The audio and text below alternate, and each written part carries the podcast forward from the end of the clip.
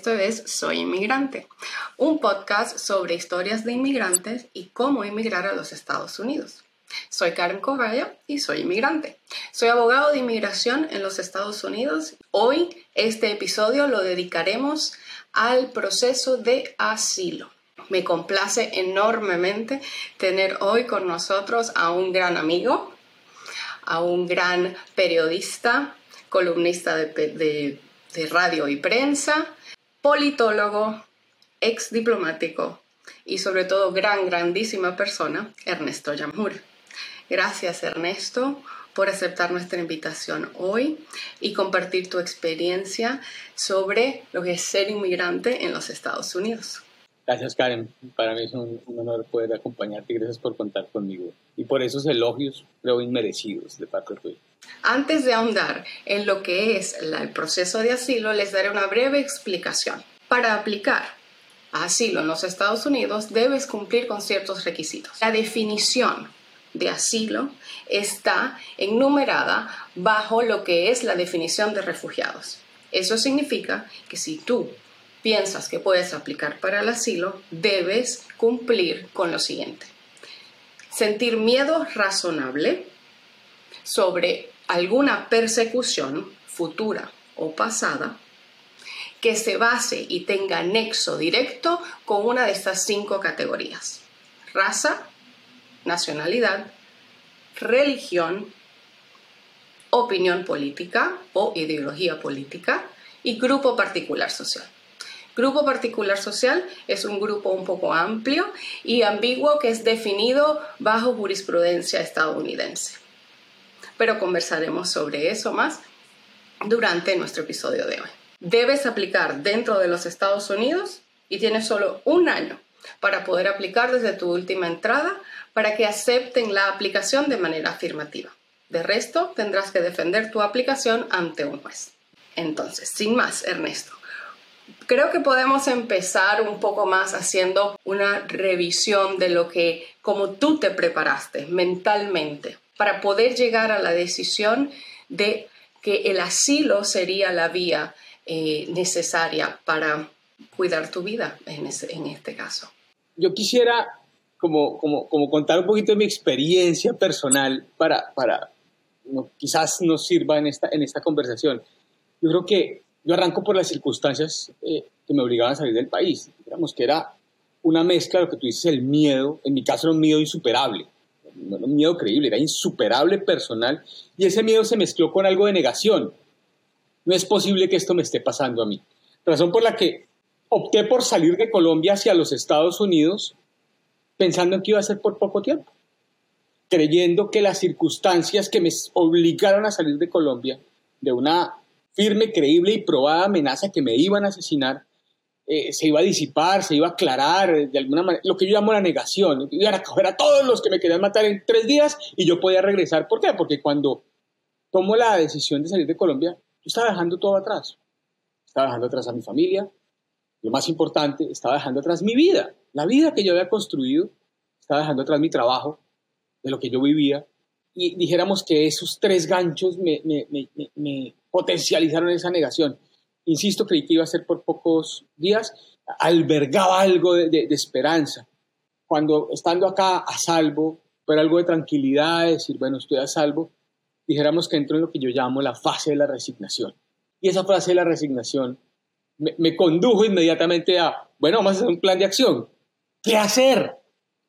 ¿Qué hago en los Estados ¿Soy millonario o no soy millonario? Es decir, olvídese de pedir una visa de, inversionista, eh, sin haber consultado todavía a un abogado. Empecé a investigar y creo que lo que más se ajusta a mis circunstancias es un asilo. Creo, para eso está el abogado. Ahora, ¿cómo hacerlo? Entonces me metí también y me metí en la página de, la, de UCI. Bueno, muy bien, conocí el procedimiento del asilo y ahí entré al tercer capítulo, que es el que me conduce a ti. ¿Con quién hacerlo?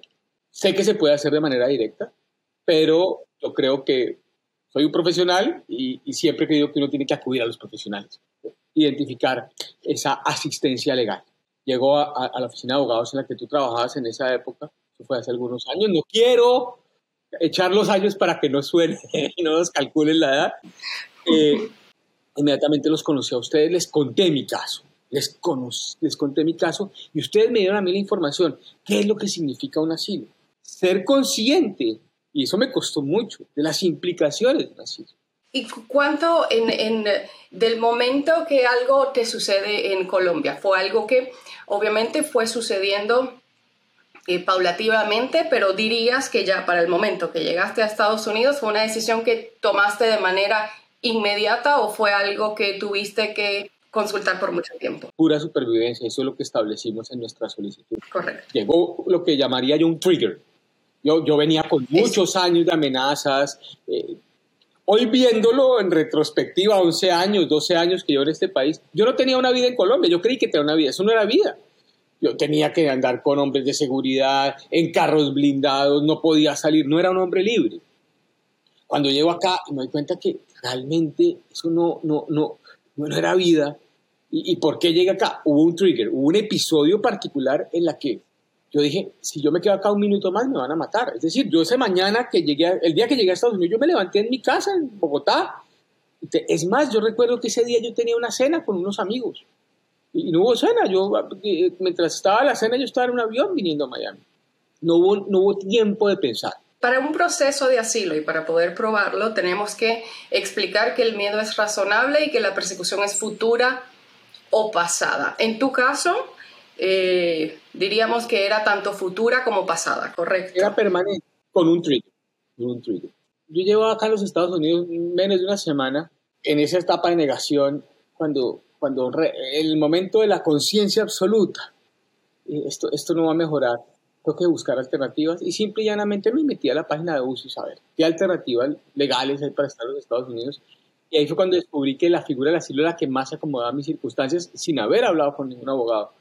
Y, por eso quise ser práctico porque el miedo era insuperable y dije yo no voy a, poner, no voy a perder tiempo. Eh, un año es mucho, pero es muy poco y el tiempo pasa muy rápido. Y yo no, no quiero correr riesgos e inmediatamente a través de una persona que había sido cliente de la oficina en la que ustedes trabajaban, la que yo conocía, me recomendó hablar con ustedes y por eso no lo dudé un minuto. Fui a hablar con ustedes y les conté mi caso. Y efectivamente coincidió en que mi caso se acomodaba a una de esas cinco circunstancias que tú enumeraste, particularmente el tema de la ideología política. ¿Y recuerdas cuál fue el primer paso que tomamos ya una vez que la asesoría eh, había sido brindada preliminarmente. Eh, decidimos si definitivamente puede ser elegible para aplicar al asilo.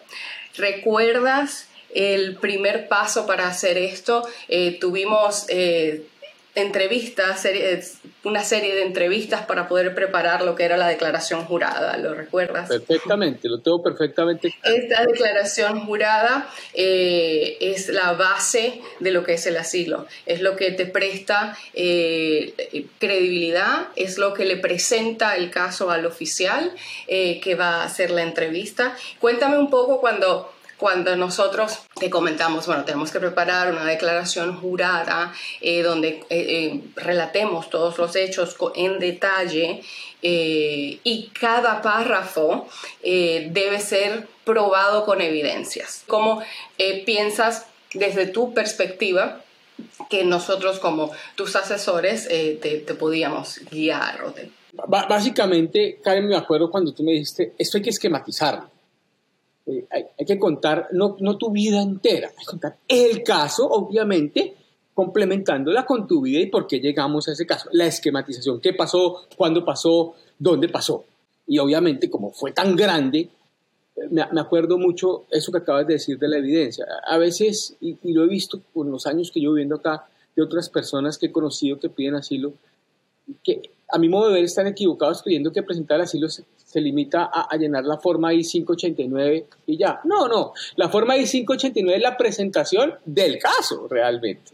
Y, ese caso, me acuerdo que tú me decías, esto es como un tanque al que hay que ir llenando de qué? De, de una historia, sí, pero realmente se llena con las evidencias que sustente cada párrafo de ese affidavit, cada numeral estamos diciendo, había muchas cosas que yo podía decir, pero que no tenía evidencias. Entonces nos concentramos en las cuestiones que eran relevantes y que pudiéramos aportar con evidencias tales como, en mi caso, la cantidad de amenazas de muerte que recibí en Colombia mientras estuve en el ejercicio de mi profesión, relacionadas con mi profesión, las declaraciones de personas que atendieron esos casos, que tuve que llamarlas, contactarlas, por favor, declare que esto es cierto, los documentos oficiales que daban cuenta que yo tenía que tener guardaespaldas en Colombia, pues toda esa cantidad de cuestiones tan, tan dolorosas, esa amenaza de aquel día que tuve que venir para acá, que afortunadamente para mi caso, desafortunadamente para mi tranquilidad emocional, pero afortunadamente para mi caso, fue transmitida a través de una digital y pudimos sacar toda la trazabilidad y probar que no era que me ha llegado un papelito por debajo de la puerta ni nada de estas cuestiones. Y entramos a, construir ese, ese, esa narración, esa narrativa eh, muy, muy sucinta, pero muy profunda. Correcto, correcto. Para poderlo presentar de la manera, como dices, más concisa, pero sobre todas las cosas, que lo que se puede apoyar en evidencia, lo apoyáramos con evidencia. Eh, si eres periodista, pues obviamente tener eh, documentación sobre tu trabajo como periodista. ¿Te acuerdas que hubo necesidad de traducir, no sé, de 150, 200 columnas de opinión mías? Y eso toma tiempo. El tiempo y en energía es un trabajo en equipo que tú lo hiciste estelarmente. Eso es eh, parte de lo que lleva al éxito en estas aplicaciones. Porque tú tenías que entender tu evidencia como es presentada. Tú entiendes tu verdad, porque es así como se debe preparar una aplicación de asilo.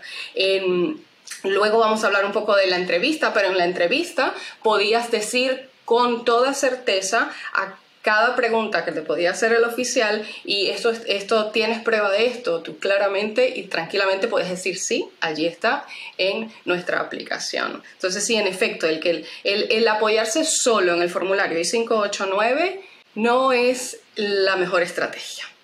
Lo he escuchado de bocas de otros profesionales, de jueces, de, de, todo el mundo está de acuerdo que la declaración jurada es la que le va a dar vida a lo que es el asilo o la aplicación de asilo y obviamente tu trabajo conmigo, Ernesto, fue estelar en ese punto, eh, pero sí hay que dedicarle el tiempo. Muchas personas, o qué le dirías tú, Ernesto, a las personas que dicen, pero yo quiero enviar la aplicación en tres semanas. Yo no, no, puedo, no puedo esperar traducciones, no puedo hacer nada. Yo sé lo que yo digo, yo quisiera saber el punto de vista de alguien que ha estado, que sí lo trabajó.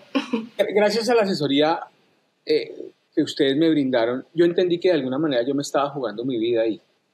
¿Por qué? Porque si yo no podía estar acá salvo en este país, yo no tengo otra nacionalidad, mi única nacionalidad era Colombia en ese momento, eh, yo me tenía que volver a Colombia a correr unos riesgos insufribles. Y eso me, me, me, convenció de que estaba haciendo el trabajo de mi vida. Y ese trabajo de mi vida eh, implicó eso, tiempo. Tú no tenías por qué conocer mi vida, pues me estabas conociendo a mí y de alguna manera conociste mi vida gracias a, a, la, a, los insumos que yo te entregué. Había cuestiones que, por ejemplo, recuerdo, yo consideraba desde mi mentalidad latina que eran relevantes y tú decías, no, esto no es relevante. Y, de alguna manera alguna vez teníamos, no peleas, pero sí discusiones, pero yo considero que es relevante. Y tú me decías, no nos salgamos, que es algo muy de los latinoamericanos, que nos salimos a veces de ese hilo conductor. No, no nos desviemos del hilo conductor. Concentrémonos En, la, en el caso.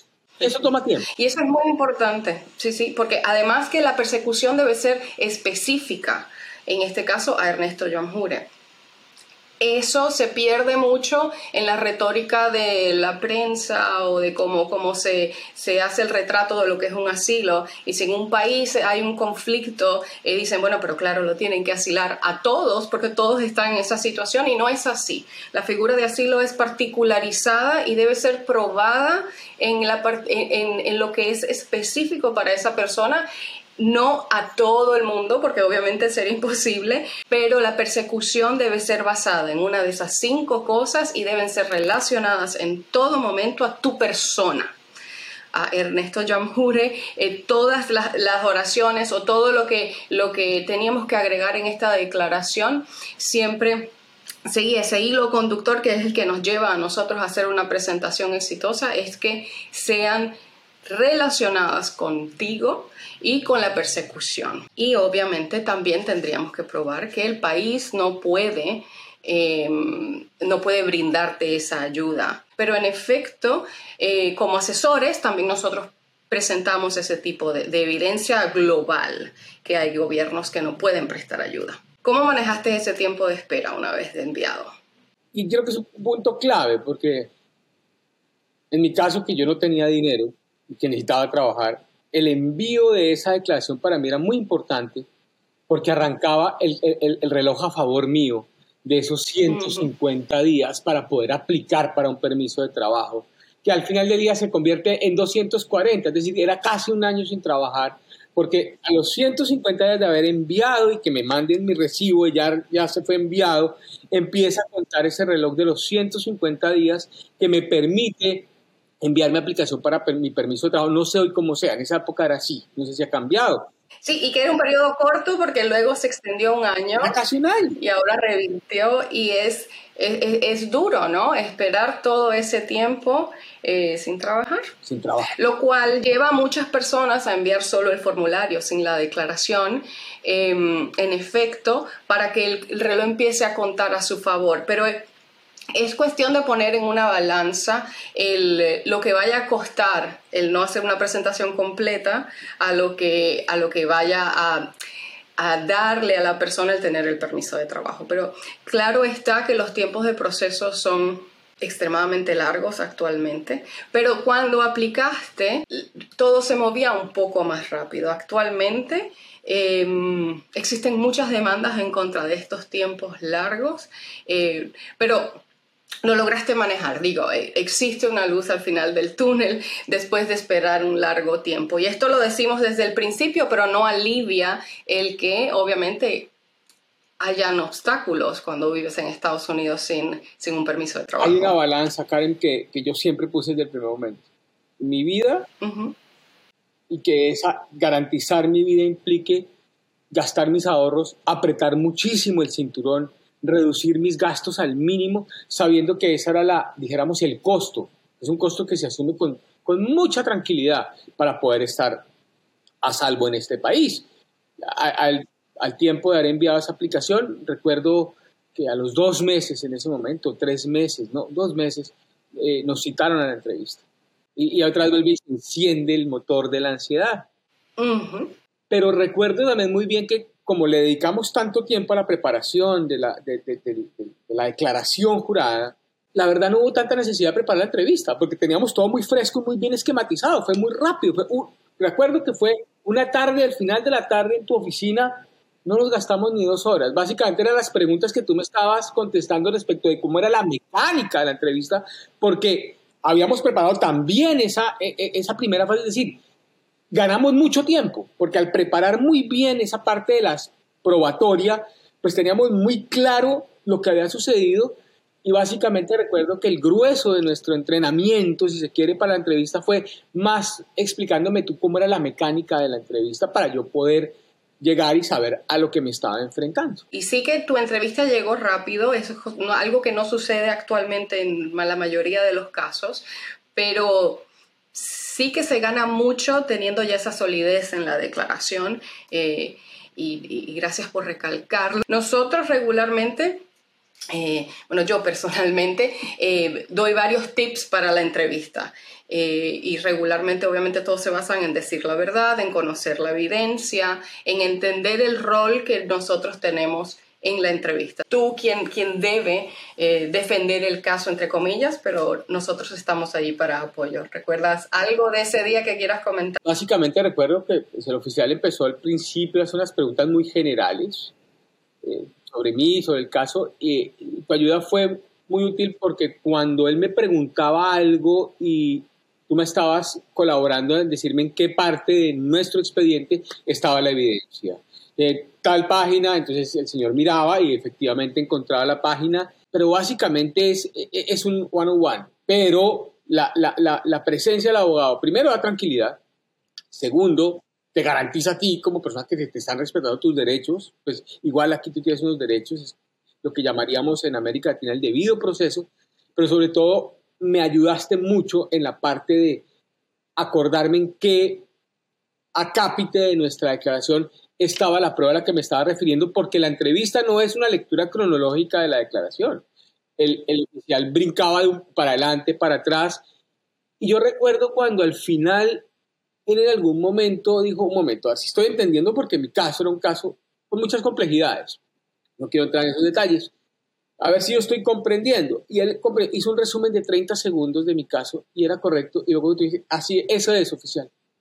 Yo, o sea, usted, usted tenía esta posición, usted hizo este trabajo, usted realizó esta actividad y a usted lo están acusando y lo están amenazando por, por, por esta situación. Y me acuerdo que dijiste, "E- exacto, mejor resumido imposible. Esa era, ese fue el resumen y fue una entrevista, estábamos preparados para una entrevista mucho más larga.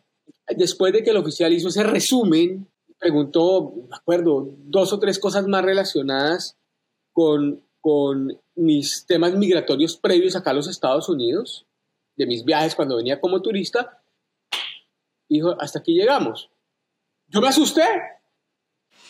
Porque dije, pero a mí me han dicho que esto se puede demorar cuatro o cinco horas y nosotros resolvimos esto en dos Sí, horas. sí, sí.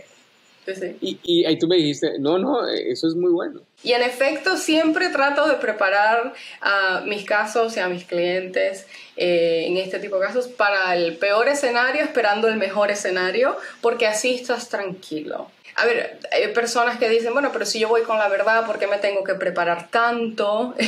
Eh, me da un poco de, de- de pushback en la preparación, pero esto es importante para una aplicación de asilo porque es ese el único día que tienes, ¿verdad? Y tú estabas tranquilo porque estabas preparado. Recuerdo llevabas hasta tus libros que has escrito. Eh, llevabas, estábamos todos inmersos en lo que es el caso. ¿Puedes creer que acá los tengo todavía? Y los tengo, que los llevé, él los cogió y me los devolvió. Y nosotros, no, no, no, guárdelos. Él preguntó sobre ellos, los teníamos, todo estaba claro. Y eso es lo que uno quiere tener en una entrevista. Bueno, desafortunadamente actualmente las citas no, no, no, no las dan a dos a tres meses, en algunos casos sí, y regularmente es eh, casos que no son representados por, por abogados de inmigración, eh, porque existe una política actual donde el último que aplica es el primero que van a llamar a cita, ¿no? Suena raro, pero es así. Pero eso lo hacen para poder filtrar casos eh, que van a necesitar más atención o menos atención, eh, o que tienen más validez o no. Ahora, ya pasó la entrevista, O salí yo de esa entrevista y bueno, esto, esto va a ser cuestión de días, de meses, de años o de décadas.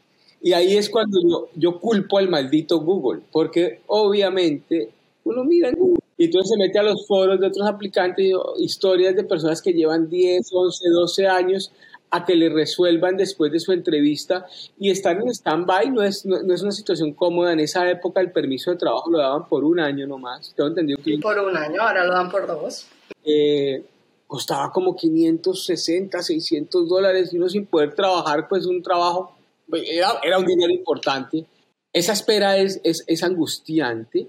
Y, recuerdo que en la entrevista, bueno, en esta y en todas, te dicen ven en dos semanas, ¿verdad? Porque eso es así siempre y, yo tengo esta conversación con mis clientes como que, bueno, pueda que no sea dos semanas y te lo dan por escrito, pero luego cambian de opinión y es normal. Y esa situación, por eso digo que el periodo de espera ese es como el, un poco el más agobiante dentro de todo. Pero yo tengo que decir que, que, que mi caso se resolvió en un término muy rápido, porque entre la entrevista y la aprobación del asilo pasaron 9, 10 meses.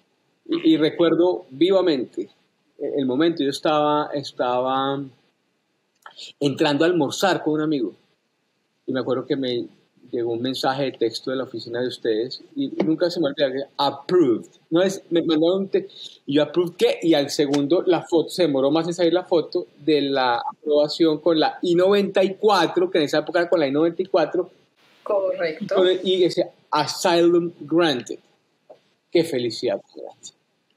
Ese es uno, como, hay, hay, hay, en la biografía de las personas hay, hay muchos momentos de renacimiento. Y, y yo sin, sin lugar a dudas creo que ese día, lo tengo perfectamente claro, no va a decir el año, pero sí el día, fue un 6 de septiembre, eh, es como un día de, re, de, renacimiento, la tranquilidad de decir, bueno, ya, ahora sí estoy a salvo. Y, y ese asylum approved, nunca, nunca lo voy a olvidar, como te digo, el mensaje de la oficina fue un mensaje approved, y yo decía, approved qué? Claro, la foto demoró en llegar y llegó el mensaje con la, con, con la fotografía de la I-94. Como te digo, como me ha metido ese maldito Google a mirar y, ya había visto casos de 10, 11, 12 años, yo decía, Dios mío, bueno, en tus manos está. Y esos, esa cantidad de años se, tradujo en solamente unos, unos cuantos meses. Y, bueno, ya arrancamos ya el proceso normal, ya, ya al poco tiempo me llegó un permiso de trabajo por dos años eso. Y, y, vale acotar que ya cuando ya eres asilado no necesitas permiso de trabajo, pero si ya lo has solicitado, hay personas que sienten una eh, em, a ver, seguridad adicional porque no todos los empleadores entienden el proceso de asilo, no todos los empleadores entienden que no se necesita la tarjeta per se. En tu caso la tenías y la pudiste utilizar, hay personas que no, la no, no pueden o no la recibieron a tiempo. USCIS a veces no las adjudica eh, aunque deberían adjudicarlas, eh, no las adjudican porque no es necesario per se. Entonces, bueno, en ese periodo hay que tener un poco de, de, mm, también paciencia con empleadores porque cuando eres asilado no necesitas permiso de trabajo, pero hay personas que, bueno, en recursos humanos que no lo entienden y, y, y se, se, complica un poco, pero ya estabas más cerca de la residencia, ¿no? ¿Aplicaste justo al año? No, yo, yo apliqué por tu recomendación 90 días antes del año. arrancó a partir del 16 de septiembre, a contar otra vez el reloj, y, y 90 días antes de cumplir el año, o sea, 90 días antes del próximo 6 de septiembre, enviamos nuestra aplicación para, para, el, para residencia permanente. Esa residencia, eso llegó rápido, esa tarjeta llegó bastante rápido. En mi caso particular no, no, no tuve entrevista. Me acuerdo, yo creo que en mi vida me han, me han sacado tantas huellas como en mi proceso migratorio en los Estados Unidos. No, no, me preguntes cuántas veces he tenido que ir a la oficina a hacer, o cuántas tuve que ir a la oficina a hacerme fingerprints, pero muchas, muchas, muchas veces. Ay, se me olvidaba que tuvimos un problema. En el asilo hubo una discrepancia porque nos habían asignado un número, porque le habían dado como Ernesto Fonseca como segundo apellido, y habían asignado otro como Ernesto Yamjure Fonseca y eso también tuvo una discrepancia. Dijéramos que si eso hubiera sucedido, sí, yo tenía casi dos procesos en marcha al tiempo, pero eso afortunadamente tú te diste cuenta por algo, creo que te diste cuenta y enviamos una, una comunicación y los, los unificaron y anularon uno de los, de los números que habían creado, porque son humanos y pues todo, cualquier persona se puede equivocar. Y también hay que entender, los latinos usamos los dos apellidos, porque así aparecen nuestros pasaportes y eso puede inducir error. Yo hoy en día tengo todavía problemas.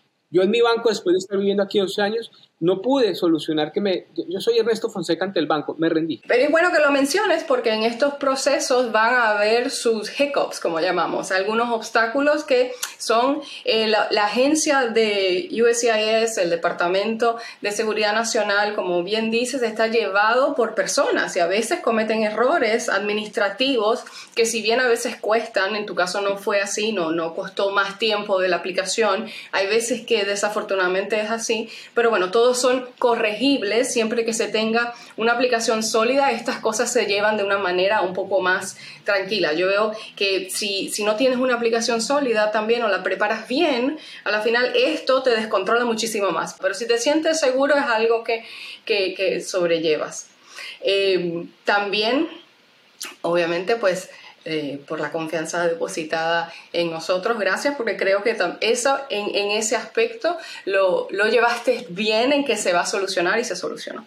Eh, pero sí, tuviste dos alien numbers por algún tiempo por un nombre y por el otro, ya resuelto. ¿Viajaste cuando en el año que esperaste? Cuéntame de, tus salidas de Estados Unidos en ese proceso. Cuando me dieron asilo, yo estaba plan de casarme y había pensado en viajar, pues viaje de, de, bodas y me acuerdo que aplicamos para el pasaporte, es el, el travel document. Ah, correcto. Pero nunca lo usamos porque tuve una enfermedad y pues eso me obligó a posponer mi matrimonio, bueno, en fin, y, y nunca lo utilicé.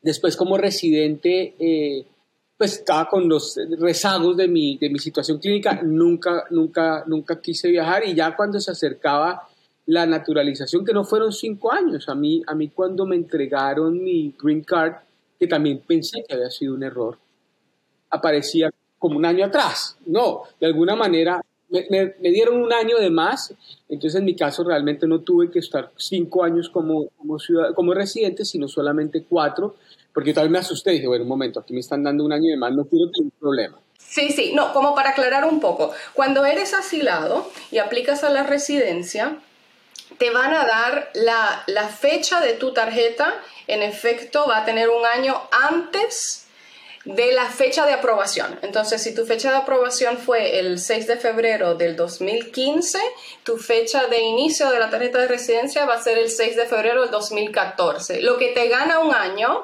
pero en efecto sigues cumpliendo la regla de los cinco años. Efectivamente, entonces, durante el tiempo en que estuve como asilado y como residente, no salí de los Estados Unidos. Obviamente ni pensaría, eso te cuento ahora. No, no, eso no existe la menor probabilidad. 90 días antes, no, mucho menos, mucho más, perdón, como, porque yo soy medio, medio, medio psicorrígido y yo creo que, yo, afortunadamente me tuviste paciencia desde que me conociste. Como, como ocho meses antes de que se cumpliera el, el, el plazo para poder aplicar, empezamos a organizar mi, mi, aplicación para la ciudadanía, para la naturalización, mirar todo el expediente, mirar el formulario muy bien. Pasan muchos años y la idea es que no vaya a haber ninguna discrepancia, revisar todo muy bien, sobre todo con las fechas, las direcciones de los lugares donde he vivido, entonces buscar todas las direcciones, saber muy bien, ya lo que en esa, esa aplicación, ahí sí es muy importante la, asistencia jurídica. E, e, en, ese, en, el diligenciamiento de los formularios, para mí es clave hacerlo, porque, porque a veces el formulario no es muy claro lo que te está preguntando y, te puede inducir de alguna manera a cometer un error, no de mala fe. Entonces es muy importante saber muy bien las fechas entre un momento y otro porque pasó mucho tiempo. Eh, teníamos todo organizado, comprar los money orders, bueno, toda la cuestión y enviamos eso, me acuerdo, el día 90. el día que era, se envió. Y, y nuevamente, el día crucis de las huellas a mí yo creo que se me borraron las huellas, tanto ponerlas Echa el, el Via Crucis de las huellas, esperar. Otra vez se enciende el botón de ansiedad, cuánto tiempo pasar y nuevamente el maldito Google. Casos, casos que yo creo que hasta deben ser mentirosos. Tres años esperando.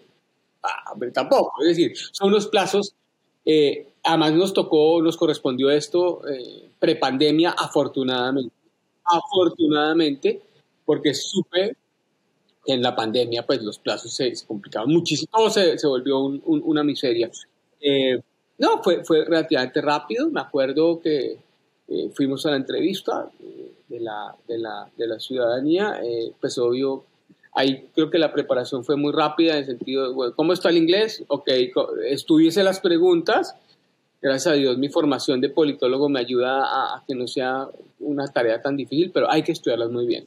Mi recomendación, hay aplicaciones donde hace uno los test como con la aplicación que le pregunta, yo lo hice, baje la, baje la aplicación y vaya haciendo los, las preguntas tan actualizadas para, para estar tranquilo ahí.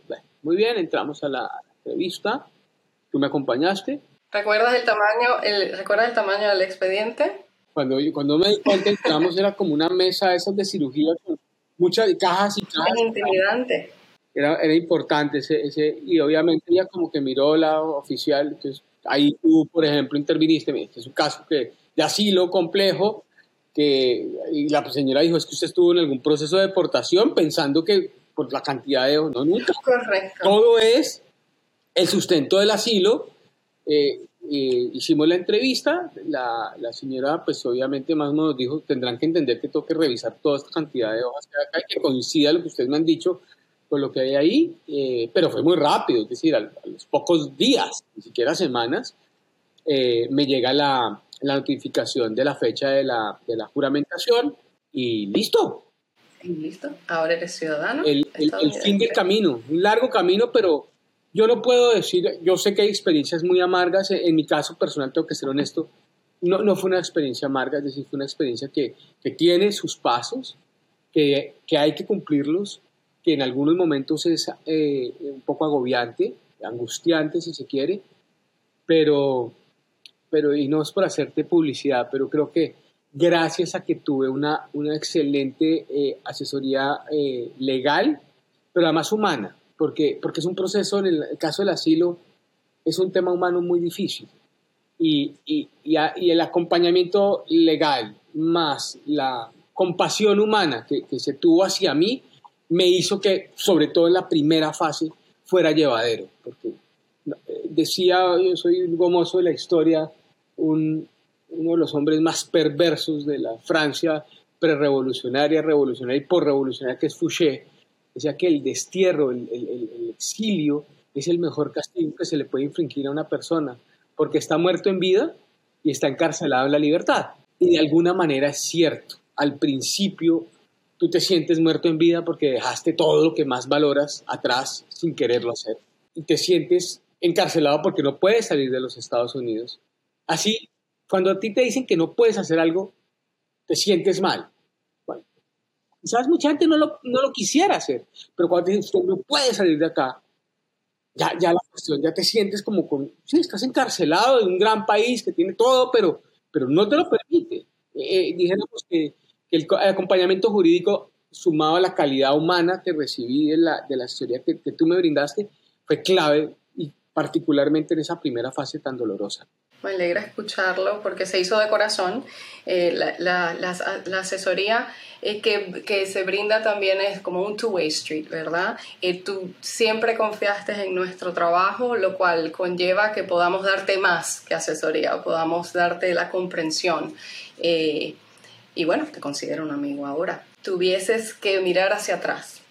¿Qué desearías haber sabido antes de comenzar el asilo? No, yo creo que no, no, no, puedo decir que tenga una queja. Yo creo que mirándolo anoche cuando estaba preparando mis apuntes para, para esta conversación, que lo, lo, estaba con mi esposa y lo estaba, le estaba contando, hay cosas que ella pues no conoce porque en esa época no estábamos casados.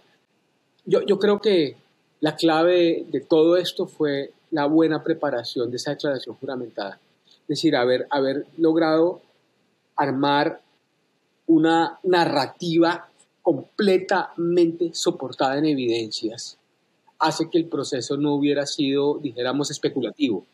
Yo considero que me quieren matar porque, no, no, no, no, a mí me quieren matar porque, y, explicaba con las pruebas de amenazas eh, el contexto país, las circunstancias país, al punto, Karen, que yo, yo soy ciudadano americano ya algunos años, yo renuncié a la ciudadanía colombiana, inmediatamente me hice ciudadano americano, y al punto que yo, teniendo toda la libertad para hacerlo, porque legalmente no tengo ningún impedimento para hacerlo, eh, legalmente, migratoriamente, pues, en los Estados Unidos, yo he resuelto no volver a Colombia.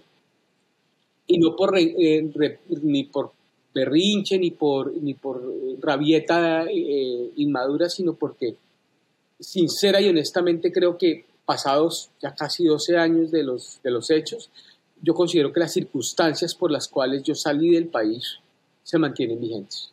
Es decir, mi riesgo está. Entonces, yo creo que no podría ser tan inmaduro de decir, ay, ahora porque tengo un pasaporte americano no me van a querer asesinar. No, no, no.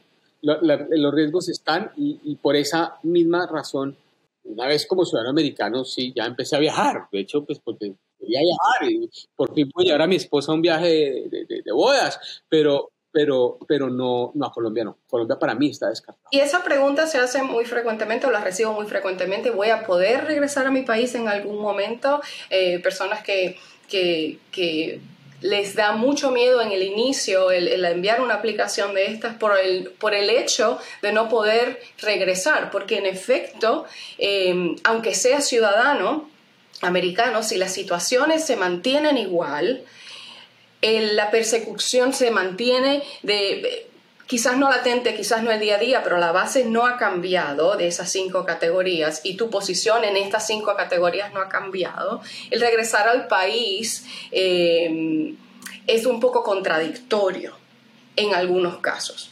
Lo que cambia es que lo podrían hacer o lo podrías hacer si lo, si lo decidieras simplemente porque Estados Unidos ahora te va a proteger. Ahora tú eres protegido de Estados Unidos en el sentido que ahora eres ciudadano americano. Eh, y puedes ir a la embajada americana a decir soy ciudadano americano, acá eh, siento persecución de nuevo y te van a proteger. Pero no significa, eh, mucha gente dice, bueno, ya cuando tenga la ciudadanía regreso a ver a toda mi familia, a hacer todas las cosas que no pude hacer por todo el tiempo esperándolo. Y, no debería funcionar así, esa no debería ser el deber ser de esto porque las naturalizaciones también tienen un proceso de desnaturalización. Si, si se nota en un proceso mucho más corto que la persona en realidad no tuvo una base para el asilo porque inmediatamente fue a su país o como residente inmediatamente fue a su país, eh, existen procesos para remover estos beneficios que has recibido de, Estados Unidos. Entonces, bueno, con eso hay que tener mucho cuidado.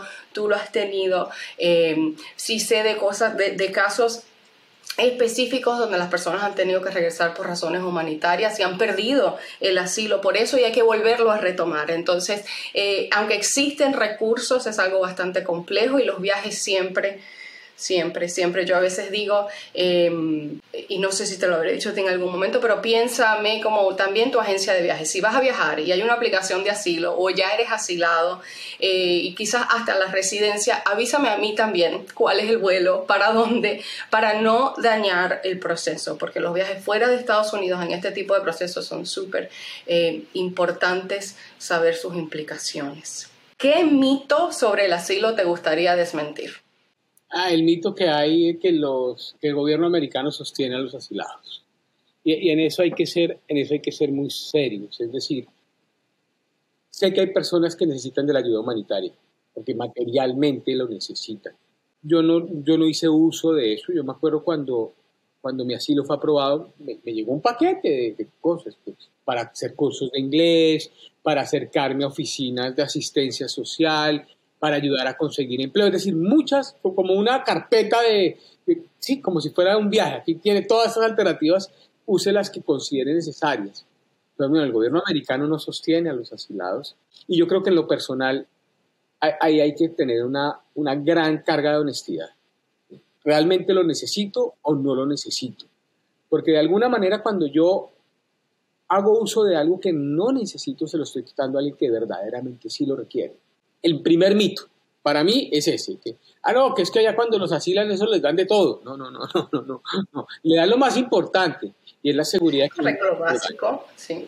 Lo más importante. Que no le van a hacer daño y puede vivir una vida normal. Eso es lo más importante. Lo demás, lo material, y eso pues simplemente cada, cada persona es una circunstancia distinta y en eso hay que, insisto, tener una gran carga de honestidad y saber en qué punto y hasta qué punto hacer uso de esas, de esas ayudas que ofrece el, sistema americano para, para, las personas que están asiladas.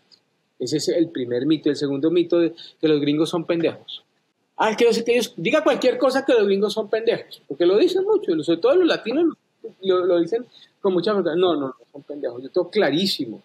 Se dan cuenta de todo. Es decir, aquí, aquí decir una mentira migratoria es mejor presentar una, una aplicación delgadita de pruebas y no gruesa con, cosas que no sean fácilmente probables o que, digámoslo, en blanco y negro sean mentirosas. Porque, lo acabas de decir, un proceso de, naturalización también se puede convertir en un proceso de naturalización. Si mañana, no sé, no, tengo ni idea hace un tiempo, pero me imagino que es un tiempo muy breve después de la naturalización encuentran alguna cuestión que no sea cierta, pueden iniciar un proceso de naturalización Sí, y en efecto las implicaciones son graves. E, eso prescribe o no prescribe, no tengo ni idea, pero lo cierto es que, y en eso hay que tener mucho cuidado, si no se llenan esos requisitos, si no se encuadra en ninguna de esas cinco categorías que tú mencionas, hombre, busque otra alternativa. Además, para eso es el abogado. Uno cree que solamente hay una alternativa migratoria. No. a veces te he oído a ti hablar con personas que, que he acompañado a reuniones y digo, wow, muchísimas fórmulas migratorias hay. Y con eso de haber un mundo de opciones, evaluarlas todas es súper importante. Y nunca tomar lo que estás diciendo. La, la, vía de voy a decir cualquier cosa, a ver cómo sucede y cómo pasa, porque existe una, una penalidad, por llamarlo así, por una aplicación frívola que se llama, si se envía sin ningún tipo de base aprobable, luego no puedes pedir ningún, una de ningún beneficio. Ninguna de esa gama de opciones, todas se cierran para ti. Y por eso es muy importante que nunca eh, tomes eso a la ligera y eh, ese mito es muy importante. Gracias por, por, por, traerlo a la luz en este episodio porque definitivamente em, en muchas consultas uno escucha, no, bueno, pero tengo esto, pero no, no creo que calce muy bien, pero prefiero enviarlo eh, para ganar tiempo o para enviar algo. Y eso Yo no represento ese tipo de casos, pero por razones muy válidas que son el que te puedes estar haciendo daño tú mismo, a cualquier otra opción que quieras en el futuro. Y ahora, para cerrar, esta pregunta la, la hago siempre. ¿Qué significa para ti el ser inmigrante? Aunque ya seas ciudadano de Estados Unidos, ¿qué significa para ti el ser inmigrante? Yo creo que uno no es de donde nace, sino donde vive. Es la capacidad de, de acomodarse y superar lo que ya pasó. Es decir, construir mi vida. Yo construí mi vida con muchas dificultades. Yo no te voy a decir que, que, que la pasé bien. Tuve muchísimas dificultades personales, emocionales, de salud, materiales. Pero al final del día pude construir mi vida. Y casi, casi que hago lo mismo que hacía cuando estaba en Colombia. Uno termina haciendo lo que sabe hacer. Organizarme. Tengo la bendición, porque para mí el, el, punto más difícil es el de mi familia. O toda la bendición de que, así como yo no puedo ir allá, ellos sí pueden venir acá. Entonces los veo con mucha frecuencia y, y, y de alguna manera ese, ese punto débil se, se suple con, con, con, esa facilidad que me da la vida de poderlos ver. ¿Significa para mí ser inmigrante? O pues sí, igual me moriré siendo un inmigrante todo, pues, yo, yo, no nací aquí. Eh, gratitud, gratitud de haber podido eh, superar esa dificultad y levantarme todos los días saber que no me hicieron daño en Colombia. Sabía que me querían asesinar, pero también era posible que me hubieran podido secuestrar. esa, esa, opción a mí me produce pavor. La posibilidad de que me limiten mi capacidad de, la libertad. Creo que eso es el, el factor más importante. Es un país bello, lleno de oportunidades, en el que me permite por ahora y solo por ahora estar vivo y trabajar. Para mí es más que suficiente. Gracias Ernesto por tu valioso punto de vista, por tu experiencia. Gracias por escogernos para, para tus procesos migratorios y agradecemos mucho tu tiempo. ti, Espero volvamos a conversar, quizás ya luego de, de, de, la naturalización en sí, que nos acompañes en otro episodio. Gracias. Karen, a ti, muchas gracias por contar conmigo. Vale, gracias.